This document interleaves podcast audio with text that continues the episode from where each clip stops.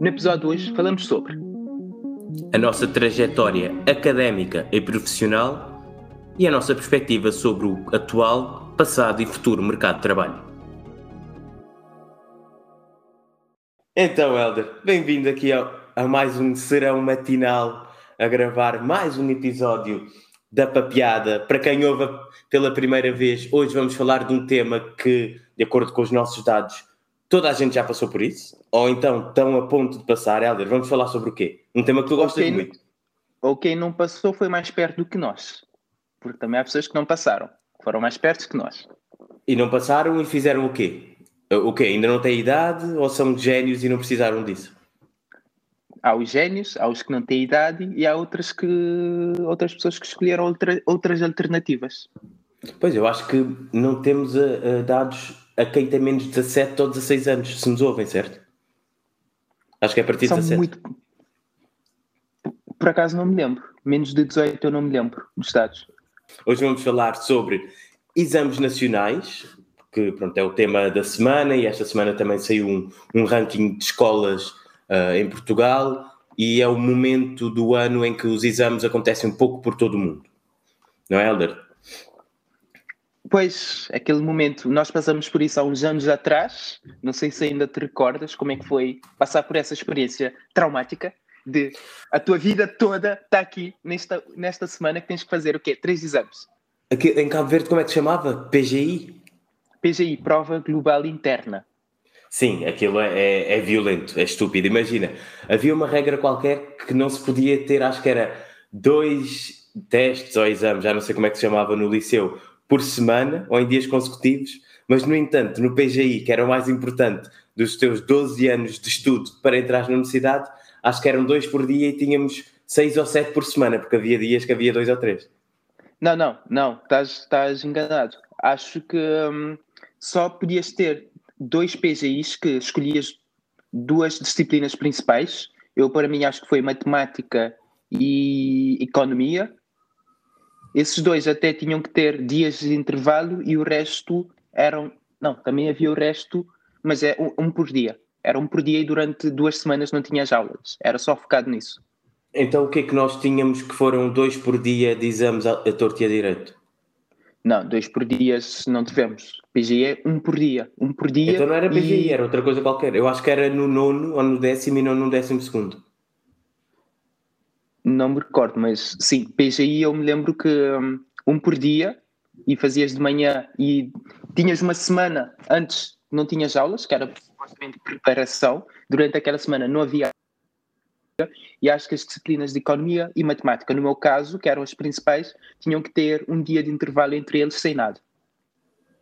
Pois, então eu, a minha memória está completamente apagada do, do final do liceu ah, também foi na altura que eu comecei a ver, se calhar fica explicado por isso, já estou aqui a atrapalhar-me um bocado, mas sim, eh, eu desses exames lembro-me, já não estávamos na mesma turma, porque escolhemos áreas diferentes, então eu já nem sei que exames é que eu fiz na altura, pronto, não sei, já não tenho nada para dizer sobre este episódio, acabou. Fize, fizeste matemática, até estudamos uh, o de matemática juntos, já que era a mesma coisa, e a outra que fizeste acho que era biologia ou química que estavas aflito. É capaz. Sim, porque eu, como estive na área de uh, ciências e tecnologias, porquê?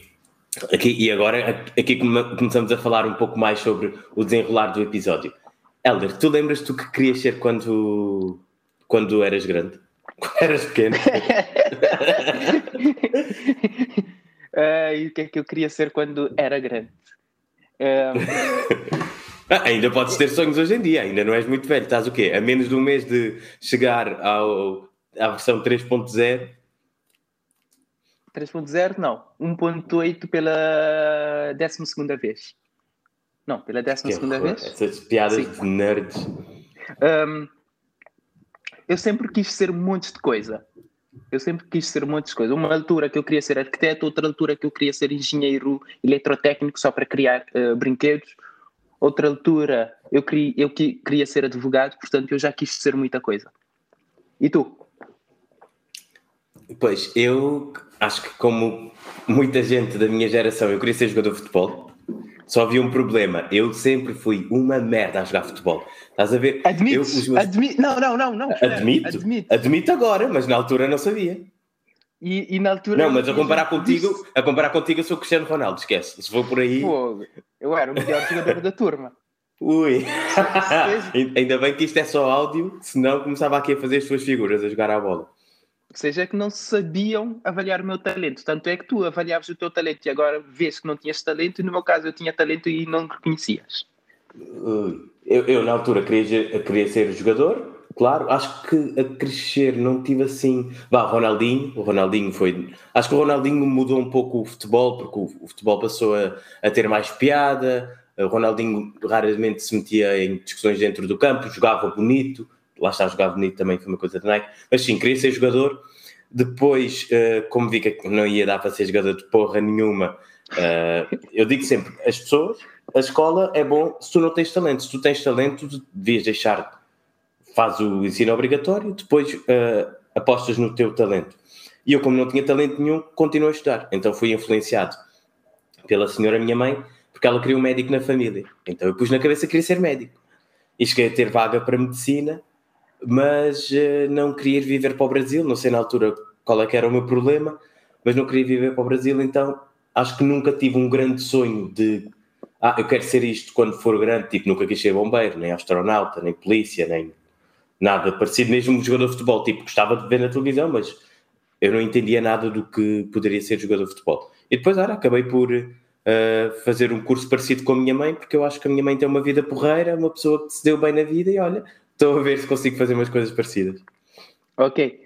E já agora, agora que já disseste ali o que é que querias e não querias ser, qual é a diferença entre tudo isso e o que é que és hoje em dia? Mas antes de chegarmos aí, para darmos aqui um pouco de contexto também sobre o, o tema, mesmo a nível de, por exemplo, o ranking de escolas que saiu esta semana em Portugal, sabias que no topo da tabela estão escolas do Norte eu não fazia a mínima ideia, sem preconceito nenhum, tipo, não sabia só, que no Norte é onde há as melhores escolas secundárias. Depois vais a ver, a nível de universidades e faculdades, há, boas no Porto, em Coimbra, eh, também em Braga, mas depois as que são mais internacionalmente reconhecidas estão cá em Lisboa. Não achas que isto é um bocado parvo? Não, uh, não. Eu como nortenho que sou, como, como uma pessoa de Norte Carago, tenho que dizer, não, não me espanta que o Norte tenha as melhores escolas. Eu até ouço falar muito de uma escola, acho que é em Vila das Aves, que é reconhecida internacionalmente e é usada como modelo em alguns países nórdicos em termos de ensino. E na questão da universidade que dizes, as universidades em Lisboa, que são as mais reconhecidas, são universidades na área de business. É o quê? É a nova? Não, mesmo o técnico. Mesmo o técnico. Ok, a engenharia é o técnico. Depois tens as de business, que é Nova, Católica e Isqueté. ISEG. ISEG. Não sei se viste. ISEG. Não, estou a dizer o ISEG. A minha mãe estou no ISEG e o ISEG agora tem uma publicidade na televisão. Aquilo, acho que são quase dois minutos. É, é ridículo. Tipo, o dinheiro que eles devem ter metido ali para trazer pessoas é incrível. Mas por acaso, por acaso não sei o motivo da, da, da diferença, mas por exemplo, no Norte tens, tens uh, universidades que são muito reconhecidas também em áreas que são mais, Sim, mais prominentes no Norte. A Universidade como... do Porto, a Universidade de Coimbra, a mesmo amigo do Minho. Hum, já sabia que ias tentar meter a UTAD. A UTAD não está na, na, mesma liga do que a Universidade do Porto, a do Minho, de Coimbra, não está, esquece. É, depende, depende. Até porque a UTAD é bastante generalista. Estas universidades, imagina, a do Porto, tens a, a FEU, acho que é de engenharia, tipo, a FEU, vais sim. comparar com engenharias no UTAD? Acho que não. Depois em Coimbra, a Coimbra tens que medicina, tens uh, direito. Direito. Eu sei, eco, eu sei, eco. um, a UTAD tem, tem os melhores cursos de enologia de Portugal e acho até um dos melhores da Europa, reconhecido internacionalmente. Tem é isso, é isso, engenharia zootécnica, que é muito reconhecida uh, também. Arquitetura é paisagística. Economia. Não, essa última foi uma piada. Não, acho que foram todas uma piada, só agora que tu reparaste. Mas, um, sim, por acaso é, é, é, interessante perceber qual é, uh, como o, a localização geográfica impacta a área de especialização das universidades ou vice-versa. E mesmo falando em localização geográfica, uma coisa que encontramos aqui muito interessante quando uh, os alunos estão a fazer estes exames, sabias que na Coreia os exames demoram 9 horas? Demoram 9 horas do teu dia.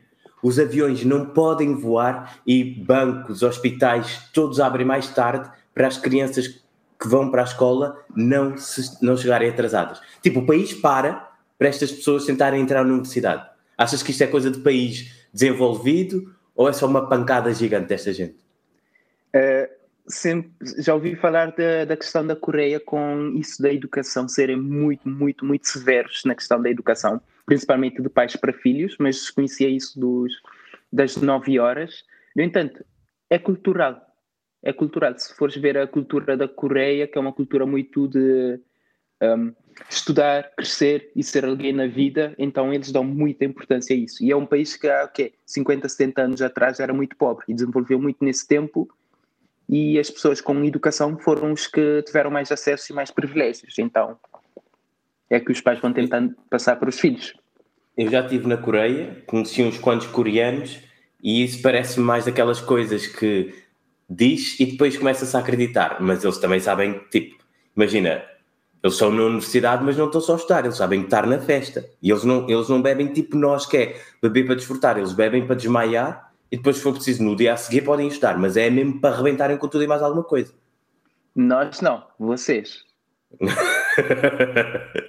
ok, mas uh, só para teres uma ideia, Coreia, ai, tudo muito giro e não sei o quê, vamos todos estudar e entrar nas melhores universidades do mundo e não sei o quê, mas sim, não são aqui uh, pessoal tipo Elder que não bebe porque é armado em paz. Mas, mas já paraste para pensar, quando foste para a Coreia, os coreanos que tu conheceste são os coreanos como tu? Ou seja, são os que bebem e vão para festas e não conheces propriamente a maioria? Não, Ou seja, eu estava...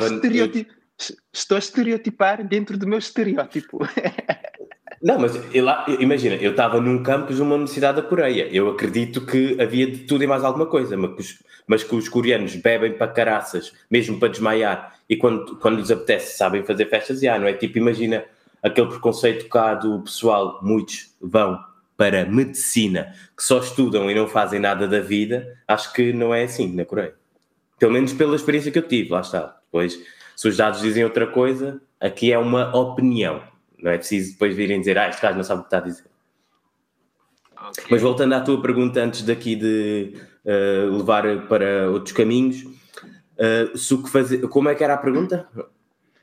Você descreveste um bocado as coisas que querias ser e as coisas que nunca te passaram pela cabeça ser. A minha questão é, o que tu és hoje em dia, qual é a diferença? Quão longe ficou dessa, dessas tuas aspirações?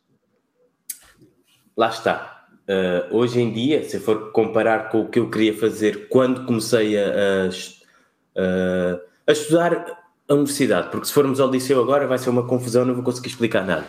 Mas hoje em dia, eu comecei um trabalho agora há cerca de um mês, é o mais próximo que eu estou de qualquer coisa que eu estudei na universidade. Eu fiz economia e agora tenho uma posição de analista. Fiz. Mas o que eu vejo é que Uh, para já, o que aprendi na universidade não tem, não tem aplicação nenhuma hoje em dia. É, é tipo, é bom para ter bases teóricas, certo? É bom para pensar, é bom para fazer isso tudo, mas uh, eu imagino que, por exemplo, a nível de. Lembro de uma cadeira que era estatística e que nós usávamos um determinado uh, software, SPSS. De certeza quem teve estatística em Portugal usou essa porcaria também. Mesmo lá fora já vi pessoas a usar. Deviam ter tipo um departamento de vendas brutal para vender a universidade, só isso é que explica. Ou, ou a minha teoria é os professores aprenderam isso há 30 anos atrás e, e é o que ensinam. Também, também é verdade, mas imagina, uma coisa tão simples como a nível de ferramentas, o que tu aprendes na universidade, eu lembro que eu não tive Excel na universidade, hoje em dia Excel é tipo saber ler e escrever em qualquer posição que tenho nesta área. Imagina tu saíres da universidade, passar 3 anos, pagar propinas, sofrer com os exames, nem saber se queres fazer aquilo para a vida toda e depois vais trabalhar e dizem: Olha, tudo o que tu sabes vale zero. Quando não começas como estagiário e recebes uma merda, estás a ver? É aquele dilema, é aquele dilema, conheço o dilema. Eu, por acaso, por isso, eu acho que a minha experiência universitária foi diferente da tua.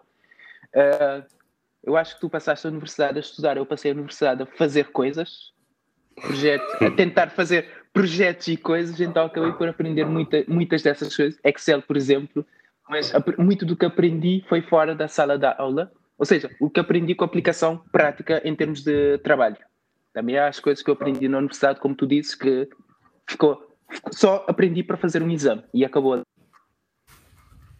Pois, mas uh, imagina, tu, eu acho que tu sempre tiveste esta área mais de explorar por ti, ti mesmo, ter uma curiosidade uh, sobre vá, coisas que te interessam, por assim dizer, e eu, o que me disseram, eu tenho curiosidade, tipo, o que eu acho interessante, sim, pesquiso e não sei o quê, mas eu sempre tive aquela cena de, olha, isto é o caminho que tu tens que seguir para o sucesso, então eu vou seguindo o caminho, mas depois estás no caminho, sucesso, tipo, bem entendido, em que vais ter uma vida tranquila, vais ser classe média para o resto da tua vida. Então eu sempre fiz isso. Fiz a universidade, podia ter uh, investido bem mais nos estudos, também é preciso dizer isso, mas fiz aquilo seja, que era o que tinha para fazer. Ou seja, basicamente estás a dizer que precisavas ter alguém que tu dissesse, estudasses. não, sempre me disseram que tinha que estudar para não me acontecer situações como aos estudasses. É mais por aí. é, mas sim, já conheci muita gente nessa, nessa situação de acabou uma licenciatura ou acabou um mestrado e depois é como se, é como se, se está a começar do zero a, a tentar perceber, ok, e agora o que é que eu faço? Como é que eu faço? Como é que eu faço para ter um trabalho? E nesse trabalho, o que é que é suposto eu fazer? Também já tive, já tive conversa com, com pessoas com mestrado, pessoas com uma licenciatura e um mestrado completo que simplesmente não têm uma ideia, ok, se eu for por uma empresa agora, o que é que eu vou fazer?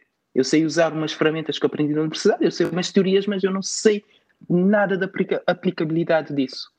Sim, e estou-me a lembrar agora uma cadeira que eu tive, Economia da Educação, foi daquelas cadeiras que eu tive porque tipo, tinha que fazer alguma coisa e que uh, tu, quando a empresa te contrata, e aqui entra muito, estávamos a falar há bocado, o reconhecimento das, das instituições de ensino, sejam universidades ou faculdades ou o que seja, é basicamente uma estrelinha no teu currículo. Quer dizer que tu tens capacidade de começar, desenvolver e entregar um projeto, que é uma licenciatura, e por isso é que te contratam, não é porque tu saibas fazer alguma coisa, porque tu efetivamente vais aprender tudo e mais alguma coisa no trabalho, não numa instituição de ensino quando estás a começar a tua carreira. Depois sim, podes ter programas executivos ou uh, um curso mais intensivo que vais aprender uma coisa em específico.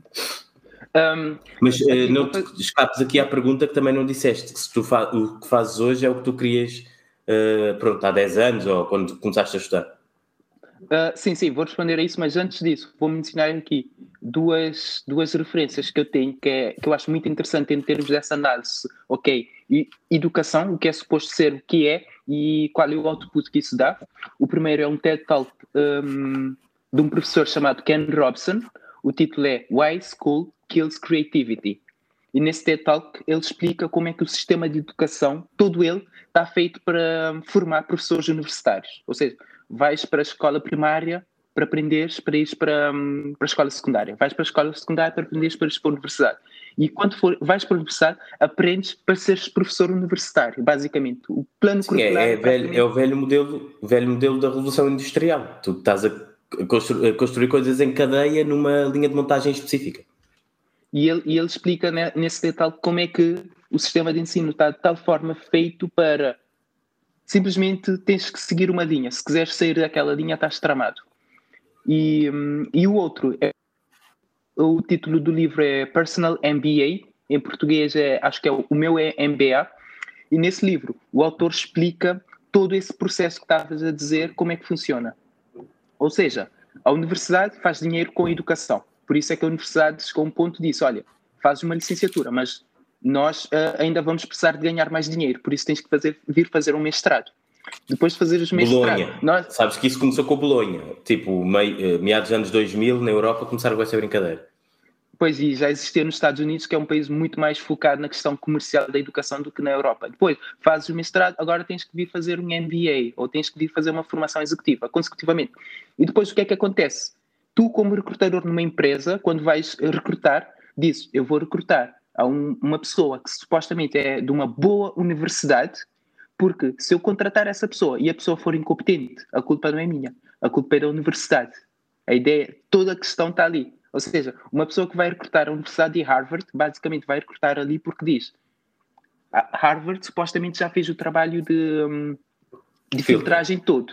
Exatamente. Portanto, se eu recrutar essa pessoa e a pessoa não for competente, culpa não é minha, é de Harvard. E depois, Harvard é a mesma coisa. Se esse aluno chegar aqui e não for competente, supostamente a culpa é da escola secundária, porque a escola secundária já devia ter feito o filtro. E então vem toda. Isso acaba por ser um fenómeno em cadeia de tem que ter nota alta para passar ao passo seguinte, porque eles só aceitam pessoas com essa nota muito alta, porque se der problema aqui, podem sempre mandar. O, o erro vem a nota trás, é? e a carteira. E a carteira também. Exatamente. Exatamente. Uh, agora, respondendo à tua pergunta, um, o que é que eu queria ser? Lá está, eu quando entrei na universidade, entrei para estudar economia, a pensar, epá, vou estudar economia, vou ser governador de um banco ou presidente de um banco ou, traba ou trabalhar na bolsa. Tens uma e... talk sobre isso, certo? Tem, tem, tem uma talk sobre isso. Tem uma talk sobre isso. Portanto, e queres dizer onde é que as pessoas, as pessoas quiserem uma parte mais profunda deste tema podem encontrar essa talk? Não, essa tal que está no YouTube e, se não me engano, é só procurarem Elder Moreno Lopes, uh, porque é que sou pago para experimentar. Acho que é assim o título. Mas, voltando aqui à questão, uh, não podia estar mais longe do que, do, que, do que quando eu pensei que ia entrar na universidade, do que do, o que eu faço atualmente. Ou seja, eu faço atualmente trabalho com marketing, dados e um bocadinho de programação. E quando entrei na universidade, nada disso estava, estava sequer no meu radar.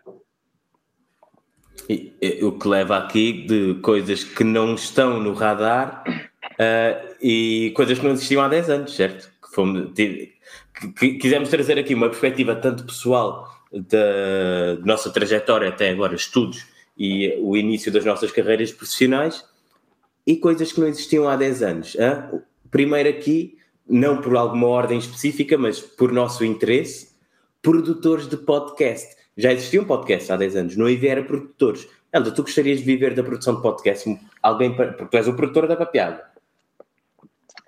É, lá está, na papiada eu faço quase como hobby, mas não, não vejo aquilo como uma coisa que eu levanto da cama todos os dias. Uau, hoje tenho podcasts para produzir, vou fazer isso profissionalmente, não. E tu? Não, eu sem dúvida que isso não é para mim. Eu gosto do podcast pela, pela parte de pesquisa, pela parte de conhecimento e pela parte de comunicação. A parte de estar aqui a editar e, e estar-me a dar trabalho de escolher a música e fazer a intro, esquece isso, não, não é para mim. Uh, não, eu sou o visionário, tu és o técnico. Uhum. Ou, Outra... de acordo com o livro que eu falei aqui na última vez, uh, o Começar com o Porquê, Start with Why, já terminei o livro eu sou as pessoas que têm o, why e tu és as pessoas que têm o how.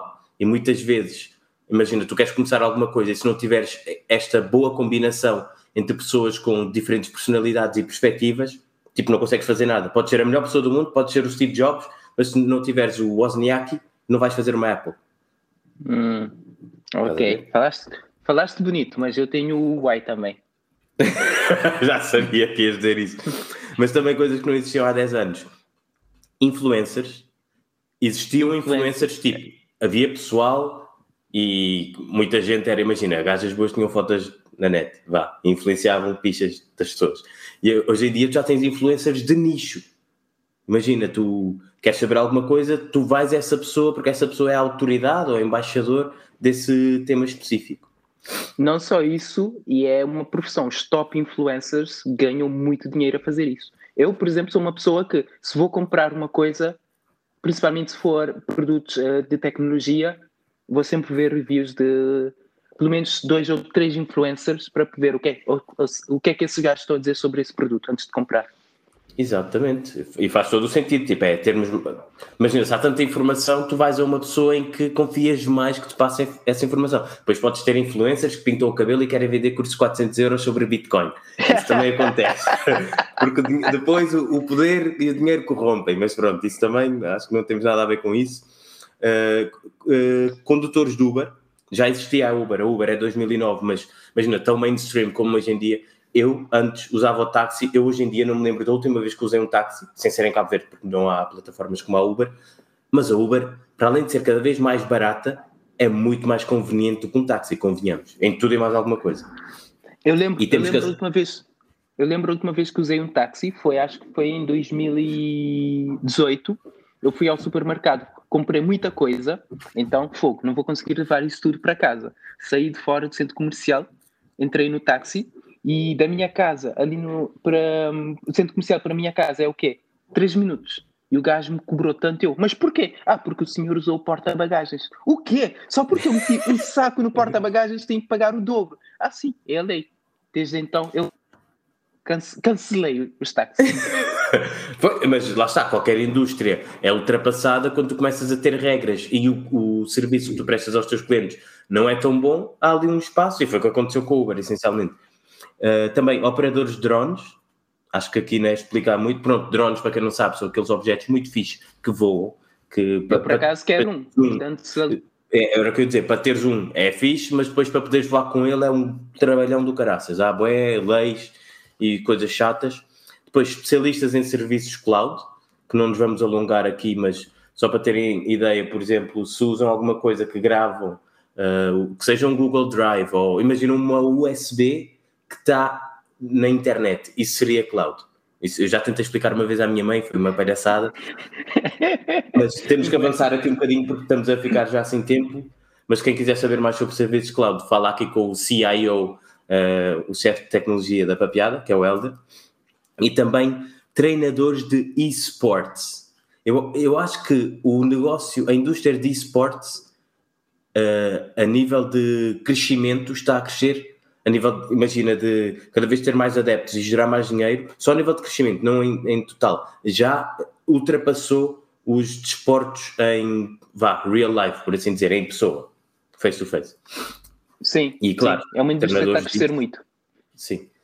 E, uh, também... e já pessoas, já pessoas uh, acho que há dois episódios atrás falamos de bilionários, e já há bilionários a criarem as suas próprias equipas de esportes. Basicamente, como há bilionários a comprar Chelsea e as grandes equipas de futebol, já há bilionários também a criar as suas equipas de esportes.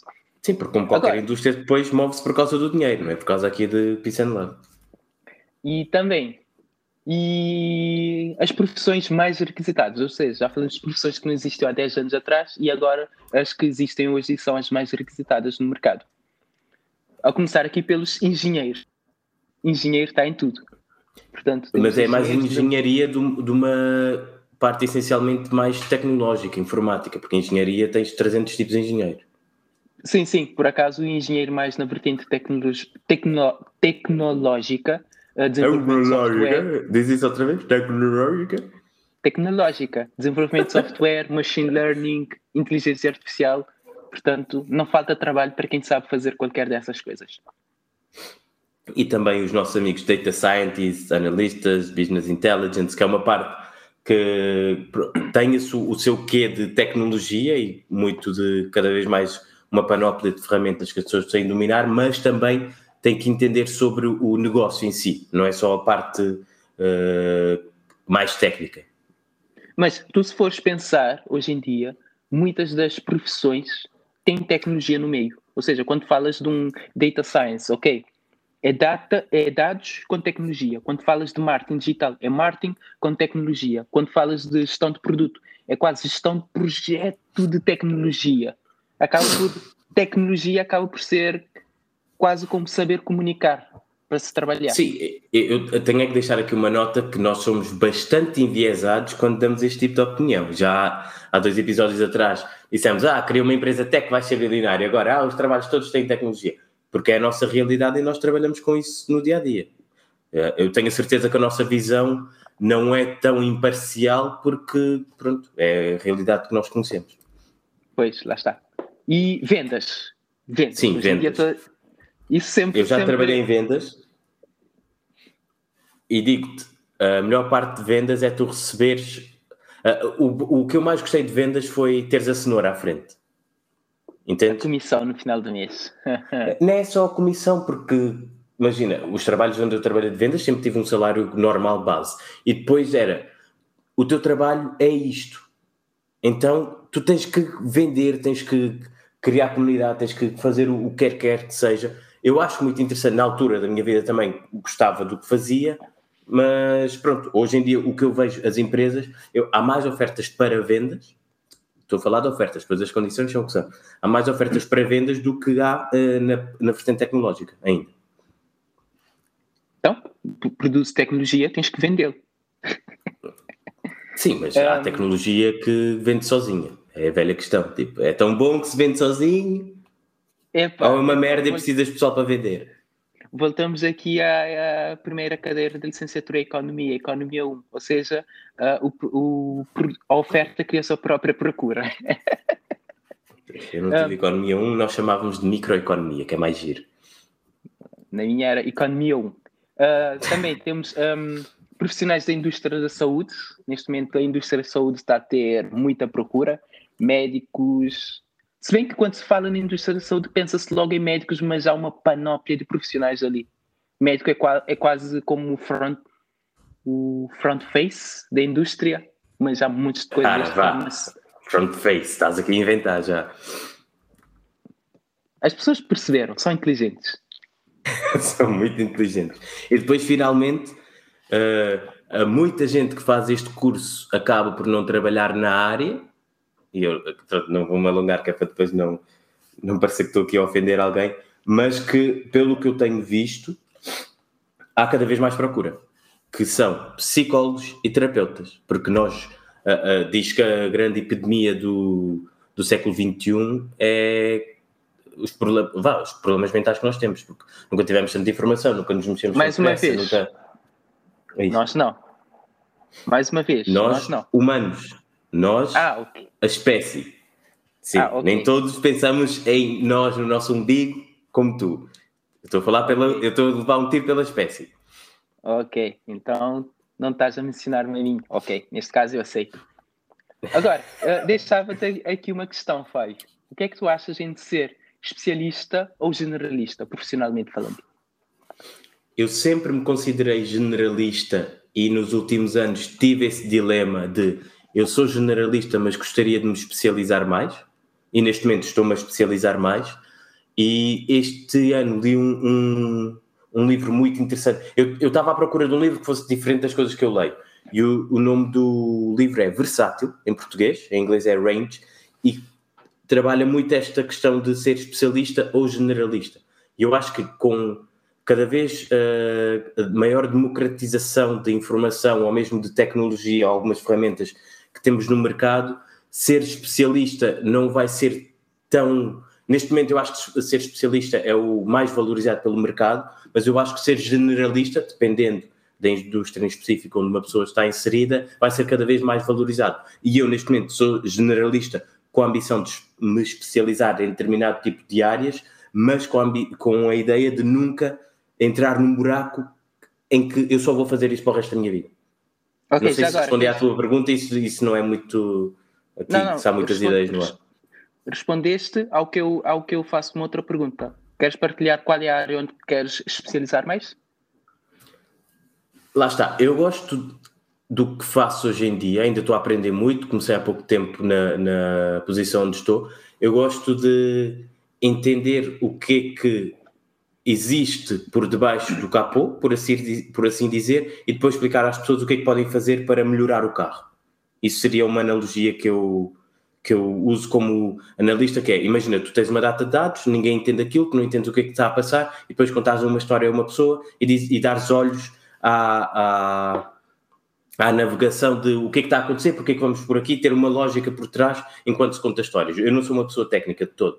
Agora, neste momento, eu acho que sim, que tenho muito para onde aprender na parte mais técnica, para depois poder desenvolver o que eu acho que sou melhor, que é ser uma, como se diz em inglês, people's person, que é uma pessoa para pessoas. Mas eu acho que para qualquer posição que eu vá ter no futuro em que as minhas valências técnicas não estão suficientemente desenvolvidas, vou ser aquele tipo de pessoas que eu não gosto de ter quando aparecem na minha vida. Essencialmente para ser suave. Um, e quem me conhece entendeu. Vá. Ou seja, falamos aqui da questão de especialistas e generalistas. Para quem nos está a ouvir, eu deixo a terceira opção, que é, não sei como é que se diz isso em português, não sei a expressão em português, mas em inglês é T-shaped. Ou seja, se pensares num T, tem aquela parte que vai a fundo. Ou seja, uma pessoa com que se percebe de muitas coisas, mas há uma parte que ele percebe mais. Então acaba por ser um T se formos se visualizarmos. Ok, essa pessoa sabe um range. Como é que se diz range em português? Um intervalo. Uh, não é bem um intervalo, range, mas pronto. Sim. Sabe um range de coisas, mas há ali uma parte que ele sabe mais, que vai mais a fundo. Que neste caso é o que eu me considero. Um Teach-Shaped Professional. Muito um, giro. Ele tinha que trazer aqui coisas que ele lê nos, no YouTube e né, mas pronto, para quem não sabia o que é T-shaped, nós depois fazemos um post sobre isso. Tecnicamente não, não lês coisas no YouTube, vês vídeos no YouTube. Mas uh, sim, eu acho que tinhas uma questão para mim.